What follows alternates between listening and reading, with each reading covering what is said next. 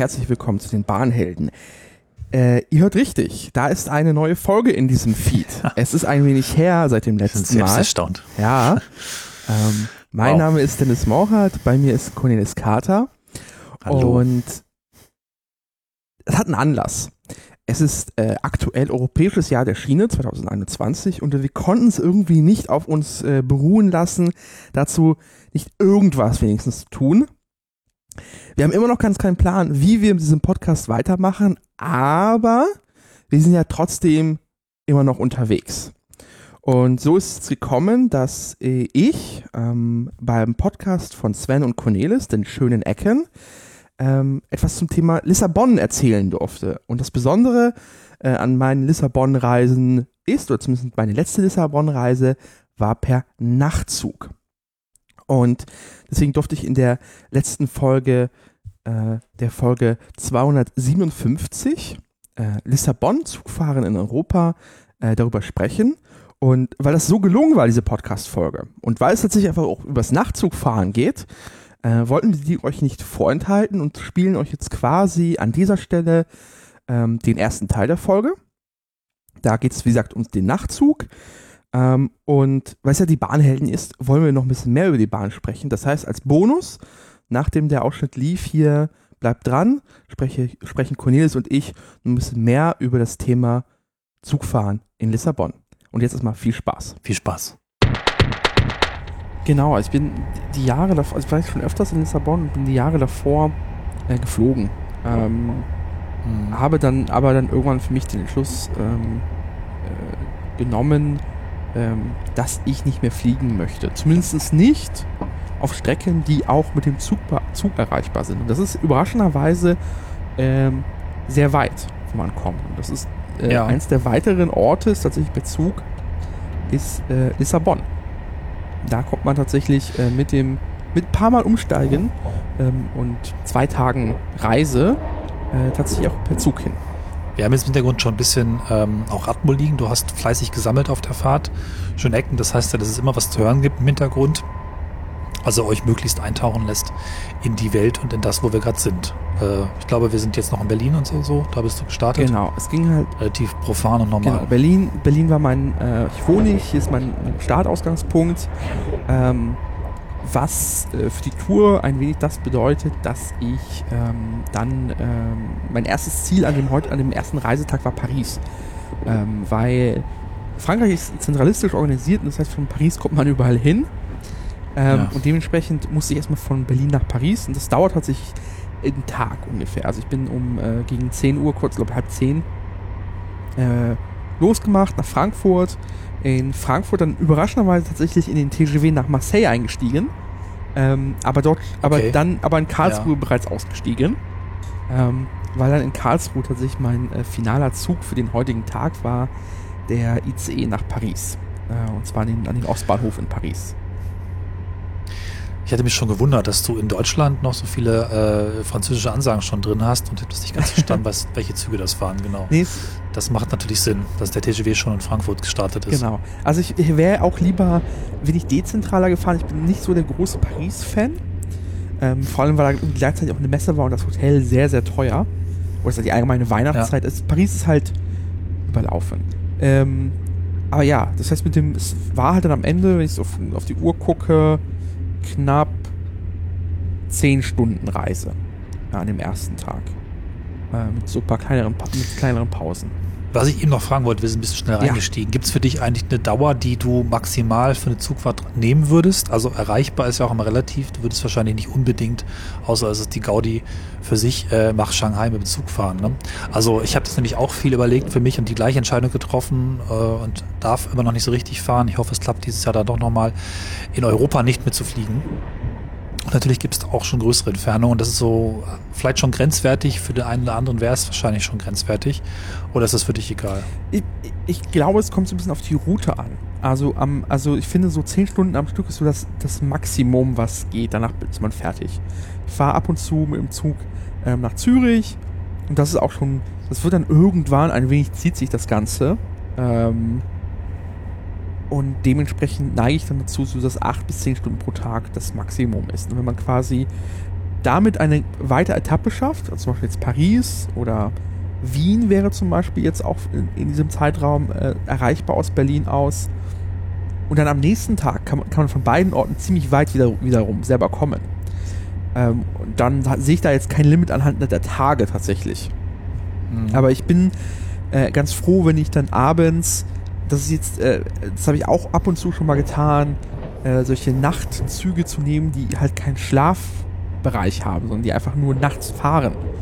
Äh, es gibt mhm, hier in, in ja. Deutschland jetzt äh, seit dem letzten Fahrplanwechsel so einen ICE aus dem Ruhrgebiet nach Berlin, der irgendwie um 2 Uhr startet in Köln und dann um 7 in Berlin ist. Das kann man machen, ähm, ist aber, da muss man hart gesorgt sein. Es, es ist normales Licht, mhm. äh, es sind die ICE-Sitze, die ICE-4-Sitze. Ja. Ähm, und das muss man wollen. Die meisten Leute schlafen tatsächlich in dem Zug. Ähm, aber es ist trotzdem äh, eine Herausforderung. Deswegen, sowas würde ich dann gerne vermeiden. Ja. Das ist auch komisch. Ich habe das mal gehabt. Es gibt so einen Zug aus Hamburg, der, glaube ich, um 1 Uhr startet oder irgendwas und dann nach Göttingen runterfährt.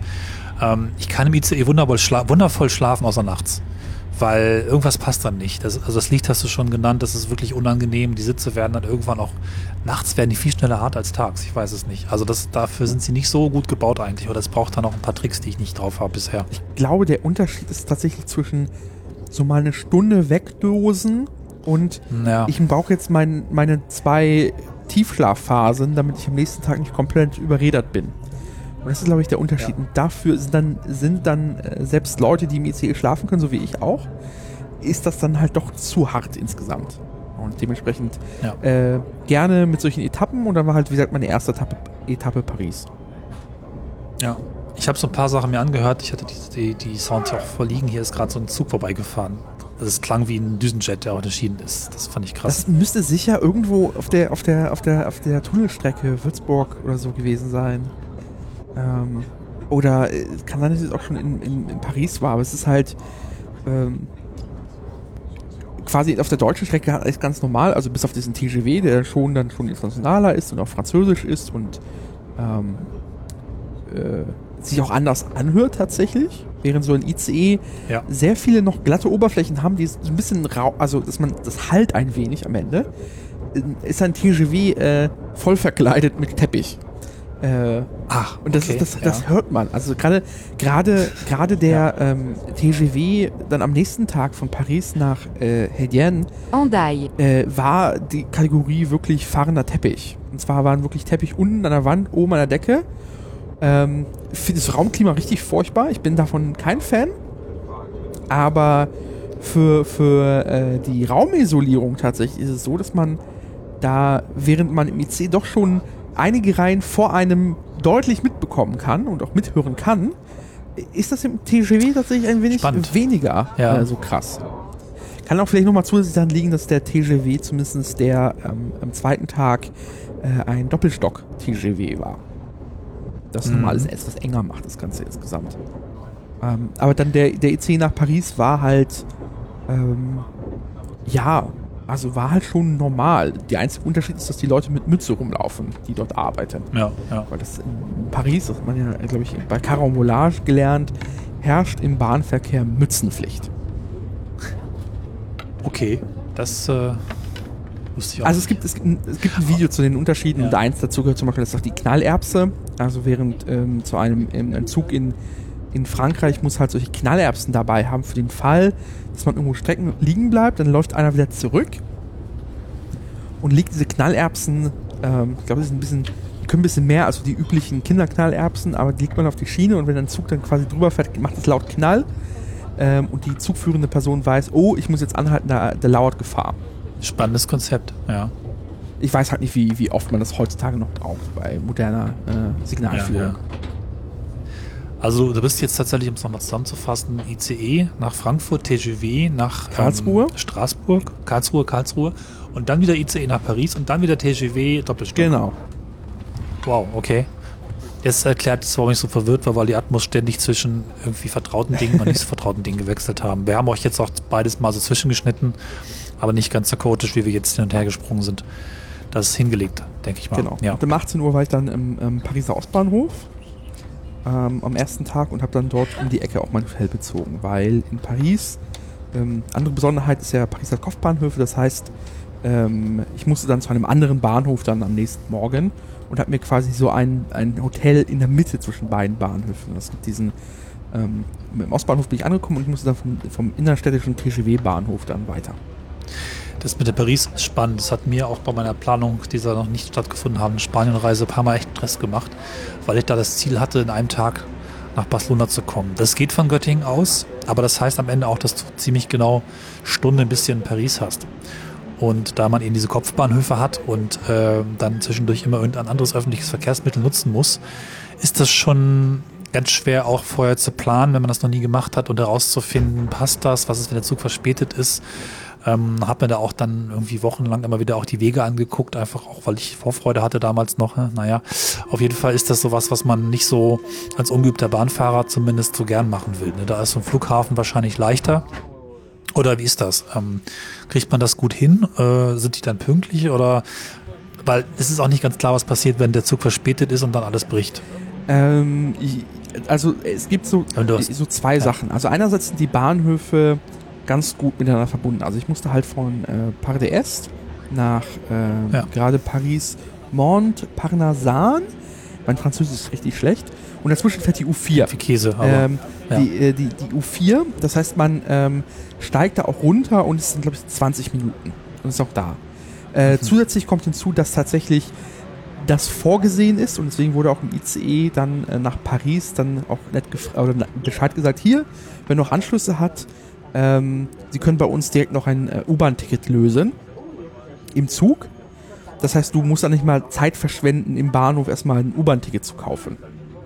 Weil die, ähm, die, die, die Pariser U-Bahn-Automaten noch ein bisschen ja, ältere Baureihe, ba, ba, ba, ähm, ältere Baumodell ist und ein wenig träger so insgesamt sind. Vor allem, ja. wenn du halt dann in der, im, im, im Berufsverkehr bist, ähm, will man sich jetzt nicht 20 Minuten oder 10 Minuten mit so einem Fahrkartenautomaten beschäftigen. Deswegen ist das, glaube ich, ein ganz netter Service, dass du direkt im ICE dein U-Bahn-Ticket kaufen kannst. Das heißt, du kannst direkt in Est in die U-Bahn steigen, kannst deine U4 fahren, musst dich an Umsteige denken und bist. Man kann es schaffen. Ich glaube, das ist auch vorgesehen, dass man es schaffen soll. Ja. Ich finde es aber auch noch witzig, dass das nie gelungen ist in all den Jahren, selbst wenn man mit zwei französischen Zügen fährt, ankommt, abfährt, da irgendwie eine Verständigung zu schaffen, dass wenn du dann passend ein Ticket hast, einfach vielleicht kein U-Bahn-Ticket brauchst. Das wäre doch, ich meine, selbst wir haben es geschafft, das City-Ticket einzuführen in Deutschland, was ja so ähnlich eigentlich ist. Und den Leuten in den Zügen, den Kontrolleuren klarzumachen, wenn das da steht und das da steht, dann ist das okay.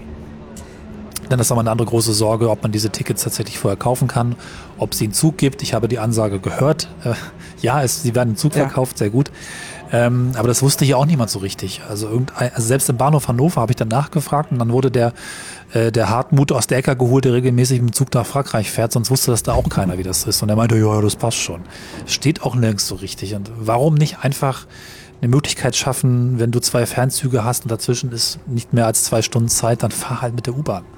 Verstehe ich nicht. Ja, es ist. Manche, manche, Sachen sind kompliziert, manche Sachen sind auch, waren für mich ein bisschen stresshaft. Und zwar äh, die Anfordernis, ja. dass dein Gepäck mit einem Label, also das quasi ein Adressschildchen an deinem Gepäck immer dran ist. Und ja, das wollte ich als nächstes fragen, genau. Das äh, ist mir erst zu allerletzt eingefallen und es ist überraschend schwer, tatsächlich in Berlin, einem Hauptbahnhof, ein äh, so Adressschildchen zu bekommen. Ich habe es dann gefunden. Dürfte man seinen Namen mit Edding draufschreiben, groß? Ich weiß es nicht mehr. Es muss die vollständige Adresse drauf, habe ich gelesen. Ja, ja, gut. Ähm, ich wusste auch nicht, gilt das schon im ICE nach Paris. Ähm, später habe ich erfahren, dass es eh relativ lasch insgesamt genommen wird, diese Regel. Äh, außerdem äh, ist die französische Bahn doch so wissend, dass tatsächlich so Partei, Partei äh, sorry, dass es solche Papieretiketten ähm, an den Automaten einfach zu, so. rausnehmen, zum Rausnehmen gibt. Das heißt, du kannst quasi, wenn du am Bahnhof ankommst und merkst, oh, ich habe, ich habe mein Gepäck nicht beschriftet, dann kannst du es direkt noch am Automaten tun, ziehst einfach da raus, äh, schreibst das Papier voll, einmal umwickeln und dann ist es quasi, reicht das für ein, zwei Fahrten, das sind so diese, diese Flughafen-Labels, relativ dünnes Papier, aber ja. es reicht tatsächlich, erfüllt seinen Zweck. Äh, am Ende hatte ich dann okay. doch ein, ein äh, am Hauptbahnhof in Berlin ein Label bekommen, Ähm, ist ultra hässlich. Ich glaube, da ist sogar ein Flug, also ist ein, ich glaube, ein Flugzeug auch sogar drauf oder so. Äh, richtig passend. Äh, aber ja, auch dann habe ich diese Regel äh, erfüllt. Gut, das ist schon mal ganz cool. Also hätte ich äh, das alles gewusst, wäre meine Vorbereitung viel einfacher gewesen. Also, liebe Hörerinnen und Hörer, wenn ihr eine Fahrt plant, ähm, über Paris, alles cool. Ne? Also man kriegt die Tickets im Zug, man kriegt im Zweifel auch die Aufkleber im Zug oder man beschriftet vorher sein Gepäck, wenn man was Passendes zur Hand hat. Das ist also alles gar nicht so schlimm. Das freut mich zu hören und hoffentlich werde ich irgendwann nochmal diese Fahrt dann direkt so erleben können. Genau. Und eine, eine wichtige Sache noch, ganz, die ganz cool ist im Pariser U-Bahn-Netz, ist, dass die, U ähm, die Ausgänge ähm, nummeriert sind. Das heißt, schaut euch einfach vorher an, wo ihr in welchem U-Bahn-Ausgang ihr raus müsst. A, B, C, D, E, F, G. Und ich glaube, es ist nummeriert. Äh, und folgt einfach den Schildern. Ja. Und dann müsst ihr nicht rumlungern oder quasi ähm, rumsuchen, sondern sucht einfach, okay, ähm, in, in, runter kommt ihr ganz sicher und dann, wenn ihr raus wollt, einfach dann dem Ausgang 3 folgen und dann landet ihr ganz sicher da, wo ihr hin möchtet. Und das heißt, so kann man sich ganz gut darauf vorbereiten und zumindest diesen, dieses, dieses, diesen, diesen Schreckenmoment des, okay, ich muss jetzt durch, halb, durch die halbe Pariser Innenstadt äh, durchfahren, um zu meinem Anschlusszug zu kommen, das nimmt dem dann schon den ganzen, äh, die ganze Angst davon. Okay, sehr gut. Ja, dann, äh, genau, du hast natürlich schlauer gemacht oder entspannter gemacht, einfach in Paris übernachtet. Das geht natürlich auch immer, je nachdem, wie lange die Anreise ist, muss man sich ja auch nicht zwingen, alles an einem Tag zu genau. schaffen. Das ist so, irgendwie war das so meine Denke, wenn ich Anreisetag habe, ein Flugzeug, da bin ich auch mit Zuganfahrt zum Billigflughafen in Hintertupfingen, dort rumlungern, Verspätungen, Blödsinn ankommen, wieder Flughafen rein in die Stadt, was auch immer, ist es halt auch ein Tag. Das war dann so ein bisschen der kleine Trick im Kopf zu sagen, es ist halt in jedem Fall ein Tag. Ne? Ja. Aber eigentlich muss das auch gar nicht. Wenn es anderthalb Tage sind, so what. Ne? Also, pff. genau. Machen. Ich konnte dann in, in Paris dann auch ausschlafen äh, und konnte auch gut frühstücken, weil dann mein Anschlusszug erst um 12 Uhr, gegen 13 Uhr fuhr. Ja. Und das war dann so ein TGW in, in Hui, in, in Ui, diese Billiglinie der, der äh, Franzosen. Ähm, und dann war ich 17.30 Uhr in äh, Heidien. Heidian? Heidian? Hendaye, ich weiß auch nicht genau. ja. genau. Hendaye, Hendaye. Ja, eigentlich wollte ich nochmal. Also es fängt mit HEN an und ist an der Grenze zu Spanien. Genau. Ganz im Süden. Genau. Um ganz unten kann man sich vorstellen, wie es heißt. Ähm, fragt einen Franzosen. Okay. Also das, das, Ziel ist tatsächlich von Paris dann runterzukommen, ähm, äh, quasi an die, an die französisch-spanische Küste unten am Atlantik. Ähm, weil von da aus dann quasi ähm, Irun ist dann die, Französ die spanische ähm, Nachbarstadt, ähm, fährt dann der Nachtzug. Der fuhr dann um. Da muss man rüberlatschen, ne? Das ist äh, auch nicht so ganz direkt verbunden, Doch, oder? Also sie haben es geändert. Es gibt tatsächlich, also so, Spanien ah. äh, oder die iberische Halbinsel fährt ja auf einer Breitspur. Ähm, Frankreich ja. auf einer normalen Spur. Es ist tatsächlich aber so, dass ich vor ein, zwei Jahren oder so, oder also nicht lange, aber es war so, ähm, dass, dass ich, ähm, es gibt quasi einen spanischen ähm, Bahnhofsteil in Frankreich. Das heißt, man, ähm, es ist abgegittert. Hm. Es wird auch nur dann aufgemacht, wenn dieser Nachtzug kommt, weil es wahrscheinlich dann solche äh, zollrechtlichen Einreisesachen ja. hat. Aber der Zug kommt tatsächlich dann in Frankreich an, auf dem Butterfly-Spur und fährt dann über die Brücke wieder zurück. Ich bin tatsächlich auch nochmal die Strecke ähm, auf der Rücktour äh, auch mal rübergelaufen. Ähm, ist nicht so spektakulär. Äh, es, ist, okay. es ist eine kleine, kleine Fußgängerbrücke, man kommt rüber ähm, und dann ist man, steht man vor dem, ähm, vor dem spanischen Bahnhof, der nicht größer ist. Das heißt, der hat einfach einen, einen kleinen mhm. Shop, äh, einen Ticketautomat und das ist dann alles sehr überschaubar. Weißt du, warum die Spanier Schmalspur haben? Breitspur meinst du? Äh, Breit, ne, beides, witzigerweise. So. Die haben Schmal- und Breitspur und sie haben mittlerweile auch Normalspur für die Schnellverbindung. Aber eigentlich, also warum haben sie eine andere Spur weiter als der Rest Europas, muss die Frage so stellen. Irgendwas mit Krieg. Ja, Napoleon. Ja. Der war nämlich kurz vorher noch aktiv und war Franzose und deswegen haben die Spanier gesagt, bevor der hier einfach ins Land reinfährt, machen wir die Gleise anders. Was bis heute ein Problem ist. Also Krieg nicht gut.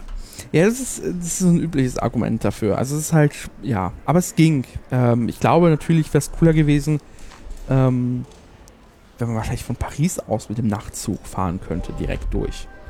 Ja, ähm, aber an, also das ist ja eh so ein Thema, ja, bitte. Aber andererseits hat, hat die Breitspur den Vorteil, dass die Nachtzüge auch entsprechend breit sind. So, da ist ja mehr Platz plötzlich auf den, im, im Waggon. Ach so. Das darf man auch nicht ah, unterschätzen. Warte mal, ich muss, ja, ich muss mal kurz aufräumen, wenn nicht klar, dass der Nachtzug nach Lissabon, der berühmte, auf der Breitspur, also auf der Altbaustrecke ja. fährt. Würde der auf einer Hochgeschwindigkeitsstrecke fahren, die es in die Richtung ja gar nicht gibt oder zumindest ja. nicht vollständig, wäre er schmaler, weil er auf einer Normalspur war. Aha, interessiert. Das ist, das ist cool. Das war mir nicht bewusst, dass ich damit gefahren bin. Das habe ich gar nicht wahrgenommen. Mist.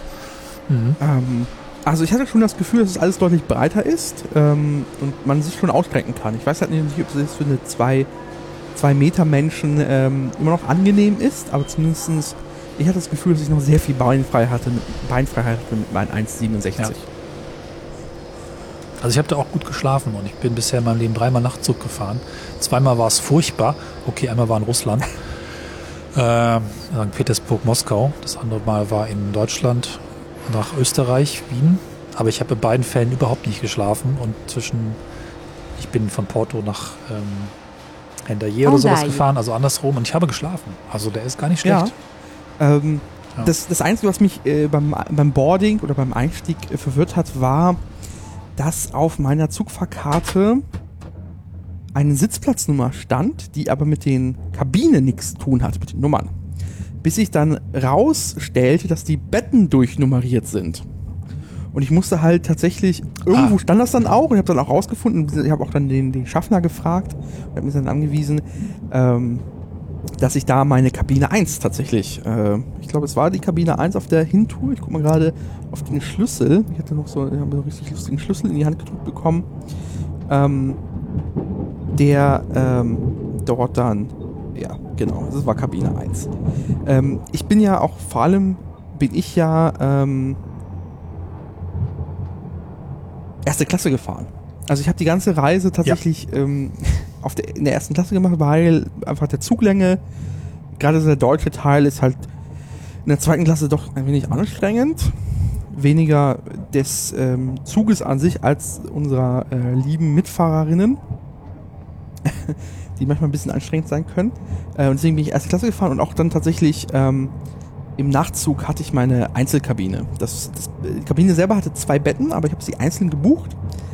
Ähm, hatte dann meine eigene Dusche und mein eigenes WC. Cool, ja. Das hatte ich nicht, aber Und äh, hatte dann für meine Kabine noch so einen lustigen Schlüssel bekommen, der halt so Löcher hat. So eine, so eine Plastikkarte, längliche. Ähm, Ja. Wir packen das Foto einfach dran und dann sieht man es. Ähm, das sind so verschiedene, also so verschiedene Formen Löcher und die packt man an die Tür ran und geht sie auf. Ähm, der Schlüssel wurde mir dann nach morgens äh, so eine halbe Stunde vor Ankunft auch wieder abgenommen. Das heißt, ich musste quasi die letzte halbe Stunde auch wirklich in, meinem, in, meinem, in meiner Kabine verbringen. Weil diese Schlüssel sind scheinbar, die dürfen nicht verloren gehen. Das ist ganz wichtig. die werden wahrscheinlich nicht mehr nachproduziert. Ich vermute doch. Also hoffentlich. Wenn, also, Dieser Zug ist jetzt nicht gerade neu, also ähm, ja, wird schon gehen irgendwie. Das, das einzige Traurige jetzt gerade, wenn, wenn ihr das jetzt gerade hört, ist in dem aktuellen Zeitpunkt, ist, dass dieser Zug eingestellt ist. Ähm, Corona, ähm, Corona hat ähm, dem Zug, der schon vorher, dieser, dieser Trennhotel, der ja zwischen der französischen Grenze ähm, Madrid oder Barcelona? Barcelona meine ich. Nee, nach Madrid fährt er. Nee, Madrid, der hat mehrere Äste. Der ne? hat Ma- der hat Madrid und Portugal und Hendaye Portugal. Irgendwie wird das sogar vereint. Genau. Ne? Der, oder wurde, jetzt muss man sagen, leider. Wurde zusammengekoppelt. Und dementsprechend ist der gerade eingestellt. So, ähm, den hat man Corona den genutzt, die Gelegenheit. Ähm, die Portugiesen würden den gerne wieder aufnehmen. Da gibt es Überlegungen, den quasi komplett selber zu bezahlen. Vorher war das so eine, ähm, eine gemeinsame Einrichtung ähm, der spanischen Bahn, über die habe ich auch mein Ticket gebucht, und der portugiesischen Bahn. Ähm, und ich kann mir gut vorstellen, dass die Portugiesen sehr daran interessiert sind, weil das eine tatsächlich der Hauptverbindung ist. Sonst kommt man nach Lissabon echt schwierig. Also ich habe jetzt geguckt, ähm, wenn ich jetzt nochmal mit dem Zug nach Lissabon fahren möchte, ist das mehrmals umsteigen und eher dann so eine Reise von drei Tagen aus Berlin. Ja, das ist wirklich tragisch, zumal ja auch, das haben wir anfangs vergessen, die Folge hat natürlich auch den Grund, dass es das Jahr der europäischen Schiene ist oder das Ja. europäische Jahr der Schiene. Auf jeden Fall das Jahr, in dem das Zugreisen durch Europa definitiv zum Thema gemacht wird und es geschieht durchaus einiges. Das Traurige ist aber eigentlich, dass viele von den Projektionen, die in den nächsten drei, vier, fünf, sechs Jahren äh, zum Leben erweckt werden, die enden alle an der französisch-spanischen Grenze. Da gibt es eigentlich nichts, was durchverbunden wäre bis nach Madrid nicht mal. Man, Barcelona kann man erreichen und erst recht nicht Portugal. Ne? Das hat mich schon ein bisschen schockiert, dass es irgendwelchen Gründen, Politik, kein Bock, äh, Finanzierungsschwierigkeiten, ist das überhaupt nicht mit drin. Ich verstehe es nicht. Also nicht mal eine Planung dafür, dass man wenigstens versucht, das zu pushen. Ja, also weil, weil jetzt Lissabon und Madrid ähm, und da, oder beziehungsweise zum Beispiel auch Madrid, Barcelona von, von sich aus gesehen gar nicht so weit auseinander ist. So. Ja. Das äh, wäre, wäre sicher in so einer vier Stunden Fahrt, ich glaube auch Barcelona, Madrid sind glaube ich vier Stunden. Da fährt ja schon ein Schnellzug. Ja, ja. Ähm, das heißt, man könnte dieselbe Strecke eigentlich prinzipiell auch nach Lissabon hinlegen, wenn die Infrastruktur da wäre. Dies ist aber nicht. Ähm und es ist traurig, weil die Spanier auch wie ähnlich die Franzosen ringförmig Hochgeschwindigkeitszüge bauen, aber aus irgendwelchen Gründen nicht nach Portugal. Natürlich, sie binden ihre eigenen Städte an und westlich von Madrid ist relativ wenig, aber dennoch, das, ähm, das ist komisch. Also das Schöne. Liebe, liebe Zuhörerinnen und Zuhörer, vielleicht wisst ihr mehr, vielleicht seid ihr auch Spanier und habt da besten Einblick. Es gibt bestimmt seltsame, aber vielleicht erklärbare Gründe, nur allein wir wissen sie nicht. Ja. Das Schöne aber wiederum an dieser quasi, ähm, an diesem Hinterland, in dem nichts ist, ist, ich weiß nicht, ob das dir aufgefallen ist, aber wenn du aus dem, äh, diesem Nachtzugfenster geguckt hast, hast du einen krassen Sternenhimmel gesehen. Da ist an Sachen Lichtverschmutzung relativ wenig. Ähm, und man, also ich habe tatsächlich so die halbe Nacht damit verbracht, einfach aus dem Fenster zu gucken, auf der Hinfahrt. Nee, das habe ich auch nicht. Ich lag auch falsch rum im Bett, glaube ich. Dann war ich irgendwie schnell weg. Genau, ich habe mich extra umgedreht, habe hab quasi das Kopfkissen auf die andere Seite gepackt ja. äh, und habe das Fenster äh, gestarrt, weil es einfach wunderschön war. Und einerseits kommst du halt an so wirklich kleinen Käffern, äh, Bahnhöfen dann. Es war einfach viel zu aufgeregt, dass ich da durchgeschlafen habe. Und deswegen habe ich sehr viel auch geguckt. Man ja. steht einfach auch lange irgendwo rum. Ähm, ähm, weil die Fahrt auch insgesamt äh, jetzt gar nicht so kurz ist. Also der, die Abfahrt ist, äh, meine ich, 18 Uhr irgendwas. Und die Ankunft war 7 Uhr portugiesischer Zeit. Mhm. Ähm, also es sind, wow, okay, es sind ja. zwölf Stunden ist man, glaube ich, doch schon, ist der Zug an sich unterwegs. Oder elf? Ja, mehr, oder? Doch. Oder ja, die, ja. ich muss die, die, die, 18, die portugiesische ja. Extrastunde, muss man ja nochmal dazu, ja. dazu rechnen oder die abziehen. Äh, also man ist deutlich länger unterwegs prinzipiell schon. Der ist also jetzt auch in der Durchschnittsgeschwindigkeit gar nicht so schnell. Ähm, was jetzt aber der Schlafqualität jetzt nicht abträglich ist. Also, und, aber es ist halt, ja. das Netz ist halt, wie es so ist. Es ist rumpelig, ähm, aber es ist jetzt nicht so krass schlimm, wie man es vielleicht denkt. So. Nö, also es hat irgendwas Gemütliches und Schönes. Genau. Und es ist auch der einzige Nachtzug, der einen Roman produziert hat. Den kann man doch nicht abschaffen eigentlich. ja, es ist, also es halt schon eine sehr romantische Verbindung, weil du kommst halt, ähm, also man kann es halt verbinden mit einer quasi Nachtzugreise. Also man konnte ja prinzipiell problemlos ja von Lissabon starten nach Hedien, dann äh, tagsüber hoch nach Paris und von Paris halt diesen berühmten Paris-Moskau-Zug. Ähm, oder halt von, pa äh, von Paris aus ähm, Richtung ähm, quasi Richtung Iran, Türkei. Also der, der äh, wow. ähm, hier Orient Express, den Namen suchte ich. Der ist ja in Paris äh, mit gestartet. Der fährt aber so leider nicht mehr durch, aber Paris-Moskau fährt ja noch einmal in der Woche. Oder zweimal die Woche sogar. Und von Moskau aus kommt man ja prinzipiell dann wieder mit der transsibirischen Eisenbahn oder auf der transsibirischen Eisenbahn weiter ähm, ja, bis nach China. So, und das ist schon, äh, das Stück kann man äh, hinlegen tatsächlich. Und das ist schon, äh, hat das schon sehr romantisches quasi von, vom ziemlich westlichsten, also von einem der westlichsten Punkte äh, Kontinentaleuropas ähm, quasi auf die andere Seite ähm, des verbundenen Kontinentes Europa-Asiens zu kommen. So, das ist schon ja. in vielleicht viermal umsteigen, fünfmal umsteigen, maximal. So äh, hat schon was. Ähm, ja. Ich habe, weil der Zug halt ähm, relativ früh fährt, also gegen 18 Uhr irgendwas und ähm, Haydn jetzt natürlich nicht so der. Ort ist, wo man jetzt groß essen gehen kann. Das ist doch sehr überschaubar. Ähm, vor allem, wenn man Veganer ist, was es zu diesem Zeitpunkt schon war. Ja, ja. Habe ich mich tatsächlich ans ähm, Bordrestaurant Bistro Bar, das ist eine längliche Bar, äh, und die hatten tatsächlich äh, was äh, Vegetarisches offiziell, das war vegan in Wahrheit. Ähm, dafür sind dann doch die, die, ist es in Portugal ein wenig natürlicher, auch vegan zu machen. Äh, oder etablierter. Ähm, Und es war ganz lecker. Ich habe dann noch irgendwie ein Kaltgetränk getrunken, saß dann noch ein bisschen rum. Ähm, bin leider nicht so sehr in Gespräche gekommen, weil die meisten Leute saßen, waren doch scheinbar eher so, lassen Sie mich in Ruhe, ich habe Hunger. Ich äh, hm. muss Energie zuführen.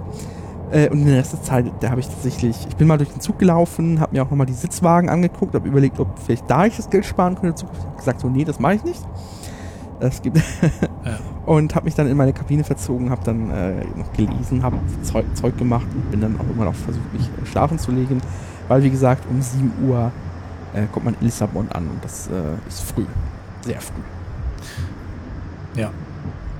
Mir war es andersrum. Ich hatte einen schönen Morgen, weil der Zug dann relativ lang noch ausgefahren ist und war dann, glaube ich, ich bin in San Sebastian ausgestiegen, so morgens um neun und dann war es irgendwie früh hell und ich also liegen und aus dem Zug gucken war einfach sehr toll. Ja. Ja, also liegen und die Landschaft fährt vorbei, hat man ja eigentlich in der Form seltenst im Zug.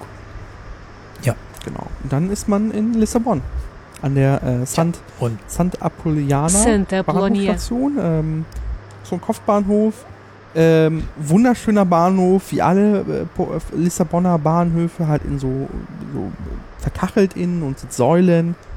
Ähm, aber man kommt da an und da ist erstmal nichts. Also da ist nichts um die Uhrzeit. Äh, also der Supermarkt, glaube ich, um 8 aufgemacht erst. Ähm, und ich musste erstmal ein bisschen Zeit überbrücken. Ich habe mir erstmal ein äh, Frühstück besorgt. Ähm, und von da aus äh, dann in den Tag gestartet. Willkommen zurück.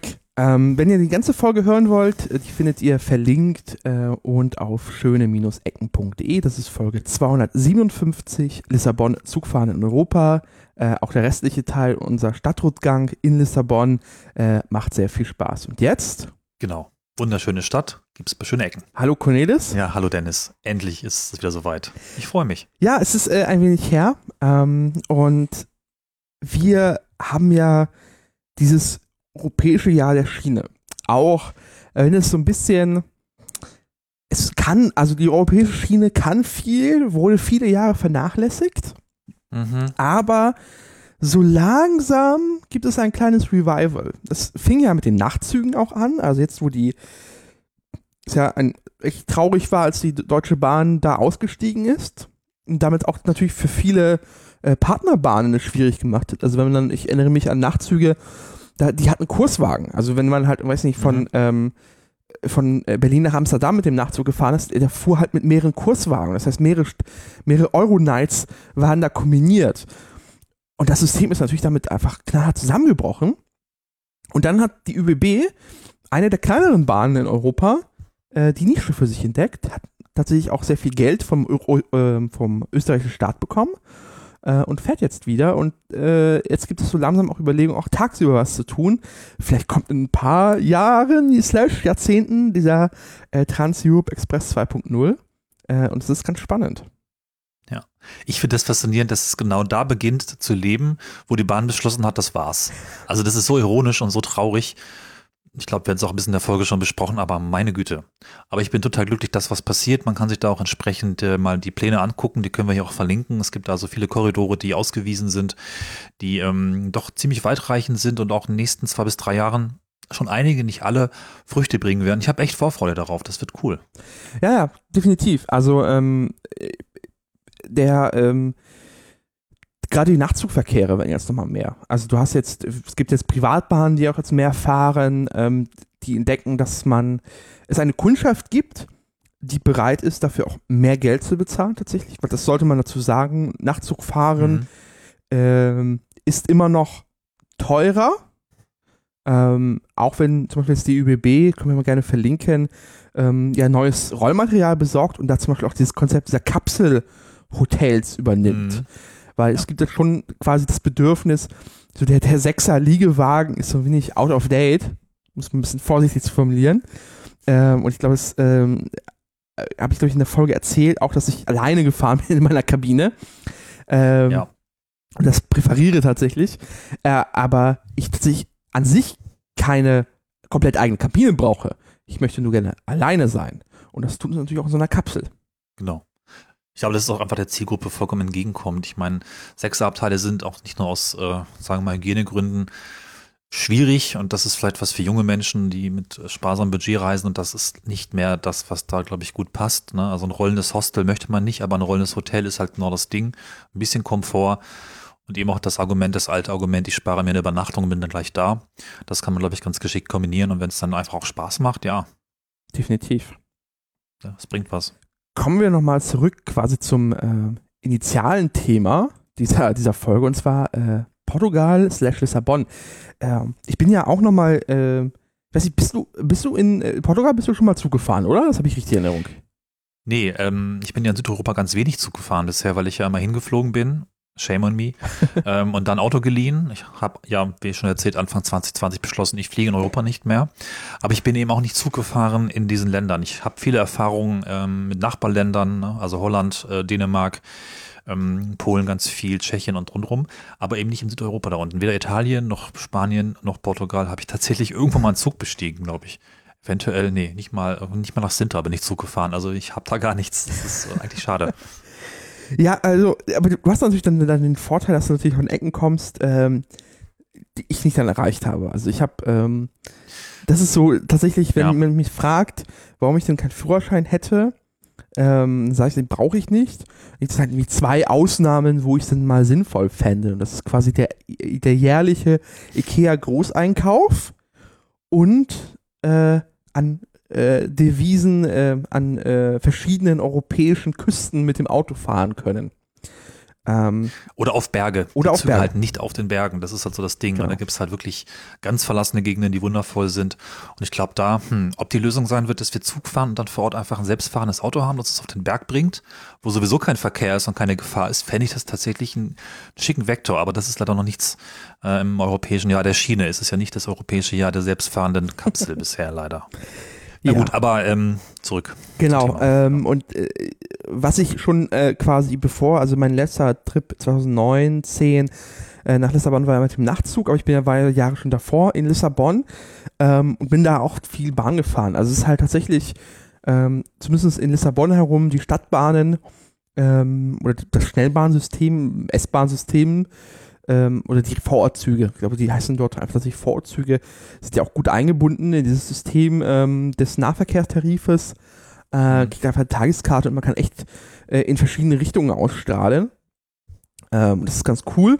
Ähm, wenn man zum Beispiel halt mit dem Zug nach Cascais fährt. Ähm, das ist quasi mhm. auf der Karte ähm, links von Lissabon und das ist quasi, dann geht wir, an den Rand äh, und dann von der aus kann man den Bus nach zum Capa de Rocco, das ist ja irgendwie der, der westlichste Punkt ähm, Kontinentaleuropas, ein wunderschöner Ort, äh, um einfach den Sonnenuntergang zu gucken, weil das ist quasi der letzte Ort, wo das passiert äh, auf Kontinentaleuropa. Mhm.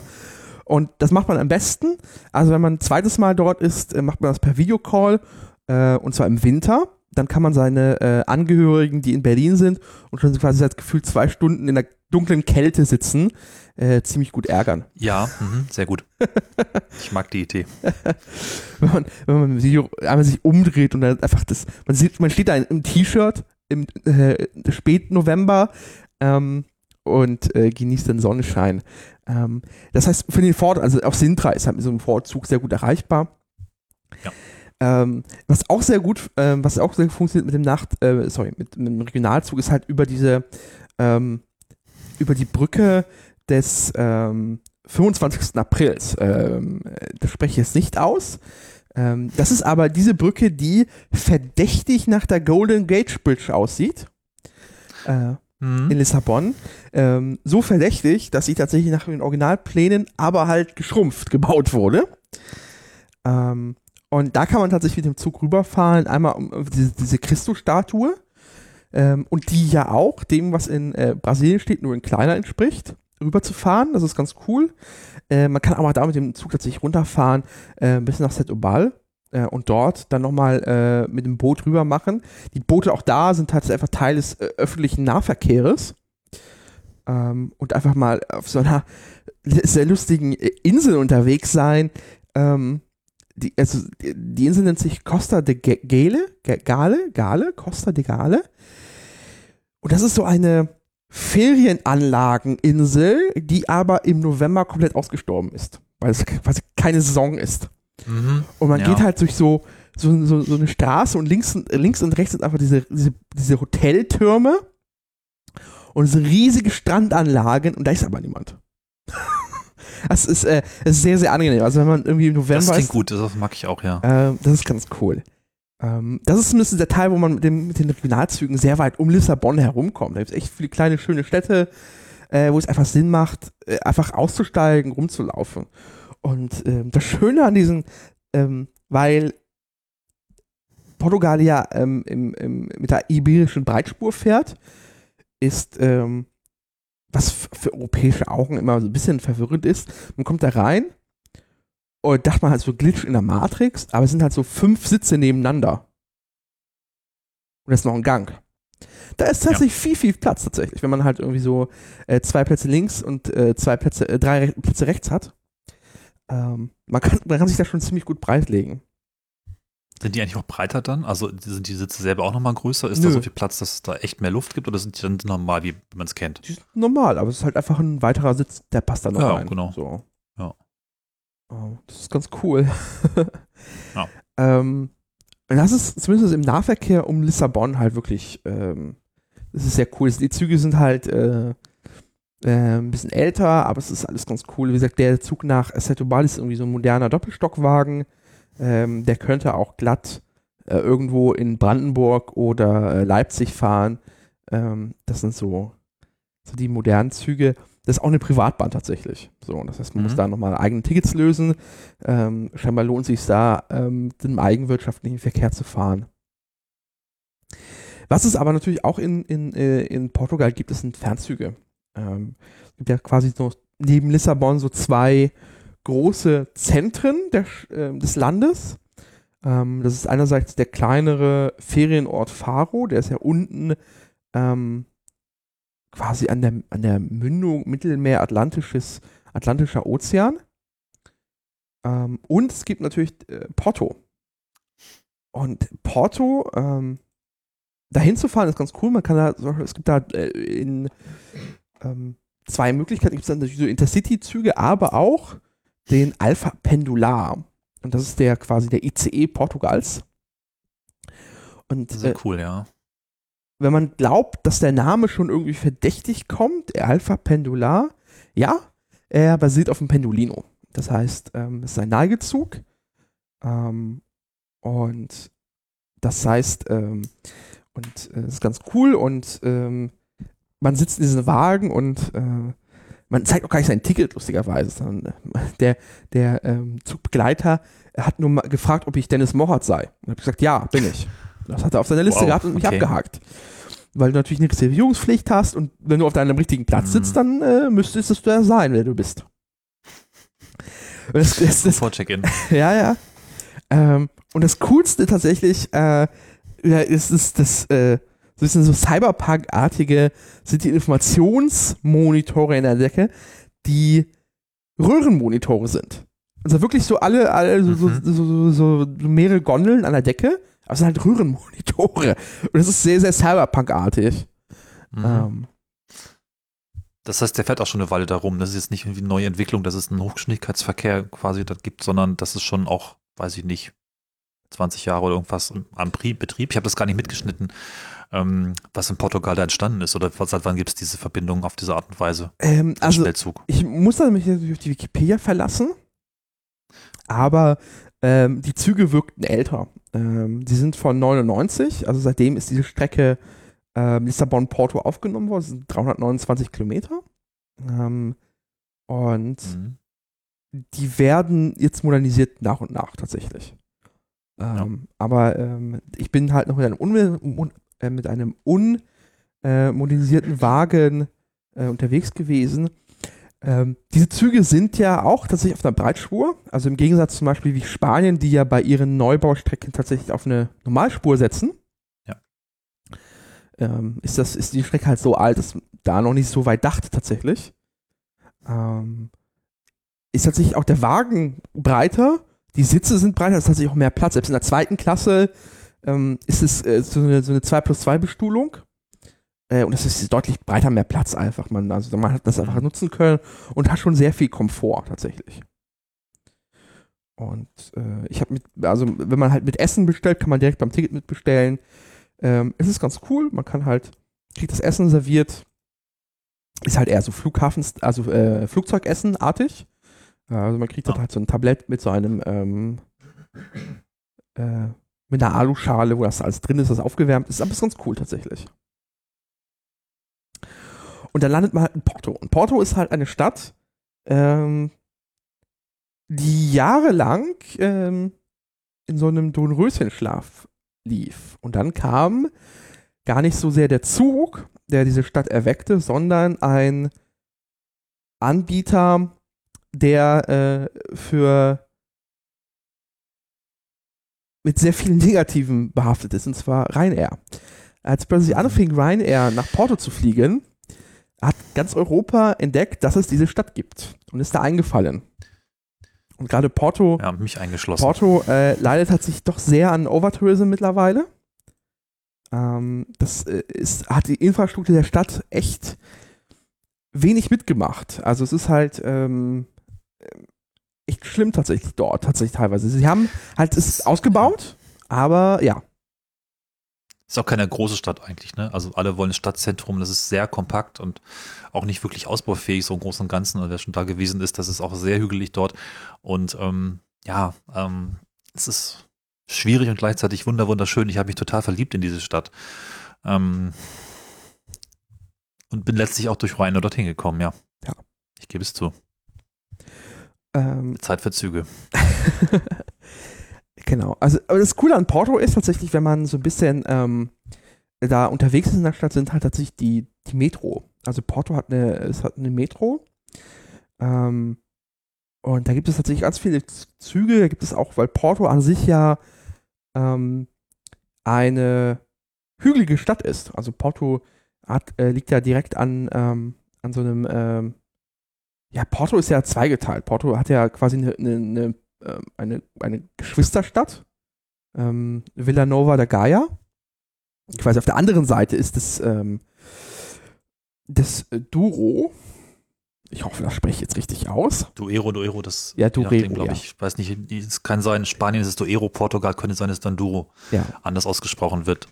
Ne, Ist Genau. der gleiche Fluss, aber der fließt da lang. Und genau. Und an, de an dessen, an dessen ähm, Ufern oder Küste oder Fluss, ja, sagt man Küste bei Flüssen? Nee. Aber zu dessen Ufer, Ufer, äh, wi- wird ja, ähm, oder auf der anderen Seite zumindest, wird ja ähm, der berühmte Portwein ähm, gemacht und eingelagert.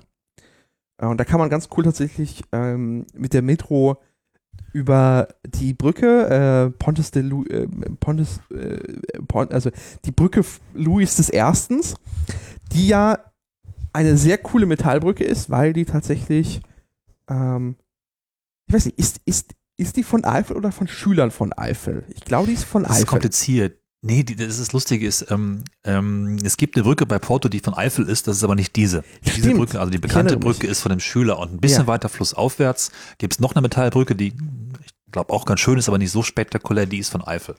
Genau, aber man denkt eigentlich sofort vom Design an den Eiffelturm und die Zeit ähm, ist aber ein Schüler gewesen, genau. Ja. Und die verbindet diese beiden Stadtteile und hat eben oben drauf, ja, diese wundervolle Bahn und auch in, ja, ich, ich liebe den Blick von der Brücke übrigens. Ja. Das ist ein, einer der schönsten Orte Europas, muss ich wirklich sagen. Genau. So toll. Das heißt, ähm, und äh, das heißt, da kann man mit der Metro rüber machen, kann dort ein bisschen rumlaufen. Äh, entweder läuft man über die Brücke mal rüber. Äh, tu das bitte nicht bei Regen. Den Fehler habe ich getan. Es ist rutschig. Okay. Es ist rutschig. Ähm, und fahrt dann zurück oder umgekehrt. Ähm, aber äh, ja, das ist Porto. Und Porto ist auch einfach eine coole Stadt. Äh, und auch gut erreichbar tatsächlich aus Lissabon zum Beispiel. Oder alternativ ähm, aus Spanien raus. Das heißt, ähm, nach Porto fahren auch dann Züge aus Spanien. Ähm, jetzt, wo leider der Nachtzug vorerst wohl eingestellt ist. Mit Glück kommt er wieder. Ähm, die, die, die portugiesische Staatsbahn ist doch, äh, so wie man es lesen kann, sehr dahinter, dass der Nachtzug wiederkommt, äh, weil es ja tatsächlich aktuell die einzige internationale Verbindung ist, de facto. Es gibt ja keinen Schnellzug Lissabon-Madrid zum Beispiel, obwohl die ja gar nicht so weit auseinander Ja, liegen, also- die beiden Städte. Also auch einfach kein durchgehenden Zug, ne? Ja. Also, genau. Nur äh, kleinere Stückchen, die man dann zusammensetzen muss, also Genau. Das, ja, das ist schlimm. Also da muss was passieren. Ja, das ist eigentlich schade, weil du hast ja, es gibt ja halt mittlerweile die, die Schnellfahrstrecke äh, von Barcelona nach Madrid. Ähm, die, die Spanier bauen ja richtig massiv ihren, äh, ihre Hochgeschwindigkeitsstrecke ja aus. Ähm, ja, vor allem mit einem abgetrennten Netz. Also die, die ziehen ja wirklich ja. neue Infrastruktur in die, in die Landschaft. Kurzer äh, Fun Fact, die Spanier haben das zweitgrößte Hochgeschwindigkeitsnetz der Welt nach China. Und es ist trotzdem anscheinend nicht möglich, eine Hochgeschwindigkeitsstrecke nach Porto oder nach Portugal zu bauen. Oder einfach nicht hoch priorisiert. Das finde ich echt schlimm. Ich meine, die bauen wie blöde, aber nicht in diese Richtung. Ich frage mich, ob das ein geografisches Problem ist, weil das ja dazwischen ist dieses, ähm, das sind ja Berge. Also was heißt Berge? Ja, ja, das ist die, die, die Grenzregion ist dann zu tief eingeschnitten, Duero und so.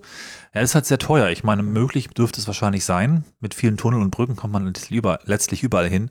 Aber ja, das ist wahrscheinlich teuer, ja. Andererseits gibt es ja auch die Zugverbindung, die es ähm, den Nachtzug ähm, über die Grenze schiebt, wenn man wenigstens eine Schnellzugverbindung zu einem Verknüpfungspunkt schafft und dann wiederum die vorhandene Strecke nutzt, um dann ins Land reinzukommen, müsste es eigentlich auch gehen. Aber im Augenblick sind es, glaube ich, einfach dreimal umsteigen in Spanien. Ne? Also ja. selbst wenn man jetzt aus Barcelona oder Madrid kommt, ist es nicht einfach. Das diese sich sicherlich optimieren, ähm, wenn man zumindest bis zur Grenze alles ähm, ausbaut. Und die Portugiesen könnten ja entsprechend auch auf der vorhandenen Strecke wahrscheinlich beschleunigen. Da muss man eben einmal umsteigen. Das wäre ja auch in Ordnung. Ne? Ja. Aber im Augenblick ist es halt ganz, äh, ganz traurig. Ja, definitiv, Ach. weil äh, wir langsam dahin kommen, also wenn, wenn wir tatsächlich zum Beispiel an diese Pläne dieses ähm, Trans-Europe Express 2.0 denken, wo jetzt tatsächlich ja. eine Verbindung Berlin-Barcelona angedacht ist, in ja. bis 14 Stunden, ähm, dann ist das halt eine Tagesreise nach Barcelona und dann wäre natürlich cool am nächsten Tag oder genau. halt in Barcelona in den Nachtzug zu steigen und dann rüber nach Lissabon machen zu können. Ja. Und dann ist man tatsächlich von Berlin aus in de facto einem Tag in Lissabon. Und das wäre schon, schon eine Strecke, die äh, cool zurückzulegen ist. Ähm, weil die auch fliegen, also, also zu fliegen auch, ach jetzt nicht, also ich finde, das ist halt so lange Kurzstrecke halt ist. Also man muss, man muss mhm. ja trotzdem schon vier Stunden fliegen, knapp vier Stunden. Und das ist schon so die, die Länge eines Fluges, wo ich tatsächlich so ein bisschen, dass mir ungemütlich langsam wird. Gerade in diesen äh, ja, ja. Äh, Touristenbombern. Genau, und vor allem musst du ja auch zum Flughafen hinkommen. Also ja. ein Zug auch mehrere Orte bedient, Berlin, Frankfurt, was ich nicht, äh, irgendwas im Süden, Mannheim, Baden-Baden und so weiter. Dann kann man entsprechend ja auch ganz gut dazusteigen äh, und hat entsprechend auch eigentlich Zeit wahrscheinlich sogar in vielen Fällen gewonnen, denn Flughafen hin und her und raus und rum und dann suchst du halt noch den billigsten raus. Ich meine, ich muss ganz ehrlich sagen, wie oft habe ich einen tollen Flug gefunden in Weze und habe alles auf mich genommen, vier Stunden Zugfahrt plus Bimmelbahn und nochmal warten, um dann nach Portugal zu fliegen, um dort dann auch nochmal vom Flughafen mit irgendeinem schmutzigen Bus. Da bist du wirklich einen Tag unterwegs. Das ist immer ein kaputter Tag gewesen, diese Flugtage. Und äh, das äh, ist im Zug wesentlich angenehmer. Ja. Da wäre tatsächlich. Äh, echt mal, ja. Wäre cool. Ich bin so ein bisschen Saulus Paulus an dem Ende, glaube ich. Aber vielleicht auch wir alle. Ja, ich meine. Naja, also ich muss mir auch jetzt überlegen, falls ähm, diese, diese ähm, Pandemie mit dem C-Wort irgendwann mal vorbei sein sollte, ähm, im nächsten Jahr, ja. Wie komme ich nach Portugal? Weil ich tatsächlich auch schon den mhm. Anspruch habe, ich möchte eigentlich nicht fliegen. Weil das ist eigentlich eine Strecke, äh, also nach, nach Barcelona kommt man mit Biegen und Brechen, kommt man in einem Tag bequem hin, tatsächlich. Ja. Äh, selbst jetzt ohne Trans-Europe Express. Ähm, oder man, man übernachtet vielleicht irgendwo im Süden von Deutschland und fährt dann weiter. Ähm, aber es ändert ja trotzdem nichts, dass man dann plötzlich auf äh, auf der Iberischen Halbinsel ist und dort ähm, Bimmelbahn an Bimmelbahn an Bimmelbahn fahren muss, um äh, von einer europäischen Hauptstadt in die nächste europäische Hauptstadt zu fahren. Und das ist halt schade, mhm. leider. Ähm, ich meine, es gibt einen Trick, den man vielleicht einmal anwenden kann und den du auch vielleicht einmal anwenden kannst einmal Spanien erkunden, weil es da einfach viel Cooles zu entdecken gibt, so ein bisschen anhalten und rumschauen. Aber das taugt eben nicht für regelmäßiges Fahren. Wenn du das jedes ja. Jahr machen willst, so wie bisher, dann ist das natürlich nicht die Option. Ne? Und da finde ich auch immer, ja, Weg ist das Ziel, wird dann oft gesagt, stimmt. Stimmt auch, wenn man den Weg noch erkunden möchte. Aber das ist auch nicht jedes Mal dann das, was irgendwie wieder passt es zeitlich jedes Mal noch, wenn man will halt vielleicht einfach einen bestimmten Ort einfach sehen und nicht jedes Mal äh, ja 15 einzelne Zugteilchen zusammenstecken, das nervt beim zweiten oder dritten Mal bestimmt tierisch. Ja, die, die, definitiv. Also, weil äh, natürlich beim ersten Mal werde ich natürlich wahrscheinlich das nicht so machen, dass ich äh, versuche, relativ zügig nach Barcelona zu kommen, weil quasi bis dahin alles kenne ich soweit. Ähm, mhm. ähm, mal abseits vielleicht von, von Marseille vielleicht tatsächlich, ähm, das nochmal spannend sein könnte. Ähm, da würde man tatsächlich äh, definitiv versuchen, äh, in äh, da tatsächlich das einfach über drei bis vier Tage zu strecken. Die, die Strecke bis nach Lissabon. Ja. Und einfach zu gucken, ey, dann steige ich halt, mache ich eine Nacht in, äh, in Bilbao zum Beispiel oder wo, wo immer man dann hält äh, und versucht, äh, sich da so die größeren, interessanten äh, Städte als so An Anknüpfungspunkte zu nehmen. Macht im Zweifel dann auch einen kleinen Umweg, weil es dann einfach egal ist, ob man dann ja. äh, quasi vielleicht nochmal eine halbe Stunde, eine Stunde mehr, aber dann halt eine große, interessante Stadt für einen Tag fährt. Und mit, mit Interrail ist das ja soweit auch tickettechnisch ja soweit alles ganz entspannt. Hm. Das ist ja zum Glück nicht Frankreich, wo mittlerweile ja auch jeder Fernverkehrszug aus Interrail rausgenommen wurde und man so irgendwelche 50 Euro Reservierungen mittlerweile kaufen muss. Ja, da ist auch sehr viel äh, Reibungsverluste mittlerweile vorhanden. Aber ja, das ist äh, noch so ein bisschen alles sehr schlecht angebunden. Das könnte man, ähm, weiß ich nicht, wann, wann würde man das nächste europäische Jahr der Schiene dann machen? W wann wäre es dann ja. so, so, weit, dass man sagen würde, okay, jetzt haben wir, weiß ich, 20 Jahre später, wo stehen wir denn da eigentlich? Oder 10 Jahre später? Gele ja, gelesen habe ich gerade, das Ziel wäre dann bis 2050 klimaneutral zu sein. Das finde ich irgendwie alles immer noch irgendwie gruselig lang. Ja. Also man müsste eigentlich das, das europäische Jahrzehnt der Schiene machen und dann vielleicht mal so 2030 eine Bestandserhebung und sagen, so, ey, wie weit sind wir gekommen und was fehlt jetzt noch? Dann so ein Jahr ist halt bei Schienengeschichten eigentlich auch lächerlich kurz. Ich meine, das Konzept europäische Jahr des hat jetzt nicht mit Bahn so viel zu tun, sondern es hat dieses Jahr zufällig auf die Bahn gefallen, aber der Fokus muss da ja bleiben. Ne? Also ich hätte da gerne das Jahrzehnt der Schiene, ehrlich. Ja, definitiv. Also weil es halt tatsächlich, das sind ja überwindbare Strecken tatsächlich alles. Also man kann ja, ja von einem. So auf der Hand. Ja. Also es ist halt, äh, und ich glaube, die Leute sind auch bereit, nicht mehr fliegen zu müssen, weil es so kurz ist. Sondern sind, also es gibt, es gibt sicher die Bereitschaft, ähm, ja. Ob man das jetzt ein bisschen Instagram-mäßig unter Slow Travel verklärt, fragwürdig, aber hey, ähm, es hat ja seine Vorteile. Also selbst, selbst so, so, so, so Strecken halt wie zum Beispiel Berlin-Amsterdam, die halt echt dringend eine Beschleunigung benötigen. Mhm. Ähm, das sind zwei, also Berlin-Amsterdam ist halt genauso weit weg wie Berlin-München. Ähm, mhm. Und äh, das wäre so cool, wenn man da, was mit dem ICE mal mit ordentlich äh, Speed durchfahren könnte. Und dann hätte man zwei große ja. Städte angebunden aneinander. Ich würde sagen, es ist nicht das äh, Slow Travel ist nicht das Slogan, sondern einfach angenehmer Travel oder ja. ähm, Convenient Travel, weil kein Flugzeug, also du hast jetzt richtig viel Kohle und buchst erste Klasse, kein Flugzeug ist so oder kann so angenehm sein wie ein Zug. Da ist einfach äh, so viel Luft nach oben und du musst jetzt dadurch nicht, du musst die Züge jetzt nicht zu Luxuszügen umbauen, du musst sie nur einfach mal, weiß nicht, sauber halten, vielleicht einen neuen Teppich oder gute Konzepte, die es ja gibt, verwenden. Ne? Also das ist kein, kein Hexenwerk, eine längere Zugfahrt auch wirklich angenehm zu gestalten, mit einem schönen Bordbistro und einem guten Unterhaltungsprogramm und mehr Platz und drum und dran. Das ist jedem Flugzeug weit überlegen und jedem Billigflieger sowieso. Da bin ich aber trotzdem, äh, trotzdem gespannt, weil du gerade so Luxus sagtest, ob wir vielleicht nochmal auf Kontinentaleuropa so, so Luxus-Nachtzüge sehen können. Es gibt ja in, in, in ja. UK gibt es ja schon einen Zug, der ein bisschen höher, also äh, hochwertiger ist. Aber ich denke halt zum Beispiel an Japan, ich habe den Namen leider vergessen. Ähm, da gibt es ja einen Luxus-Nachtzug, der ja auch irgendwie Platz für wirklich ein Dutzend oder zwei Dutzend Passagiere hat. Ähm, wo man mit richtig begrüßt wird. Man hat wirklich jemanden, der kostet aber irgendwie dann 10.000 Euro oder so, ein Ticket. Ähm, mhm. der auch natürlich wunderbar aussieht, dieser Zug. Ähm, ich frage mich, wann, wann, das kommt, weil ich glaube, auch dafür gibt es den Markt. Also es wird sicher genug äh, Neureiche in Europa gehen, ähm, die jetzt keinen Bock mehr haben, äh, rumzufliegen äh, und die äh, ökobewusst sind und quasi sehr äh, stilecht ähm, durch Europa äh, reisen möchten. Ja. Da muss ich noch mal was einfügen. Leider habe ich das auch nicht genau im Kopf. Wir können es mal gerne verlinken. Es gibt tatsächlich auch in Nordspanien einen Luxuszug. Das ist kein Luxusnachtzug.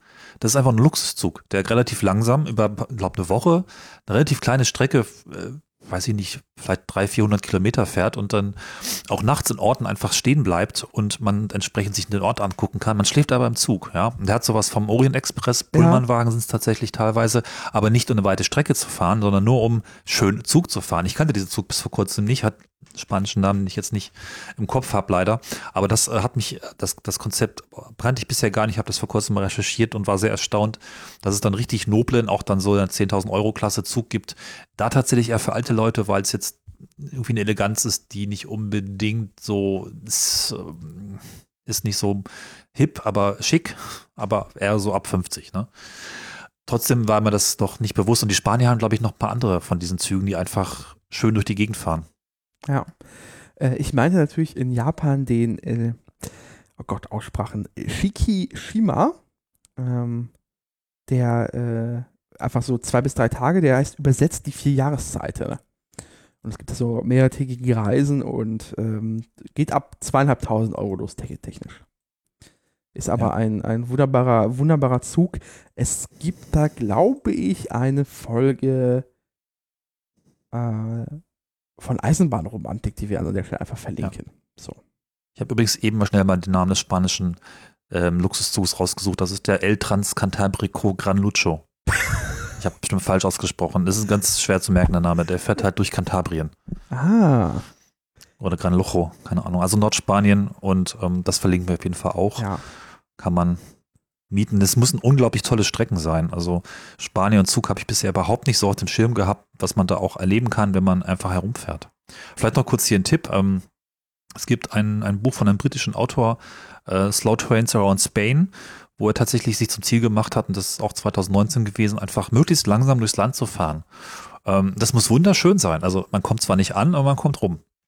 Und das Buch kann ich sehr empfehlen. Ich lese es gerade einfach auch ein bisschen, um eine, eine andere Seite des Landes kennenzulernen, von dem ich dachte, dass ich es gut kenne. Aber ich kenne es eben nicht von der Zugseite. Ne?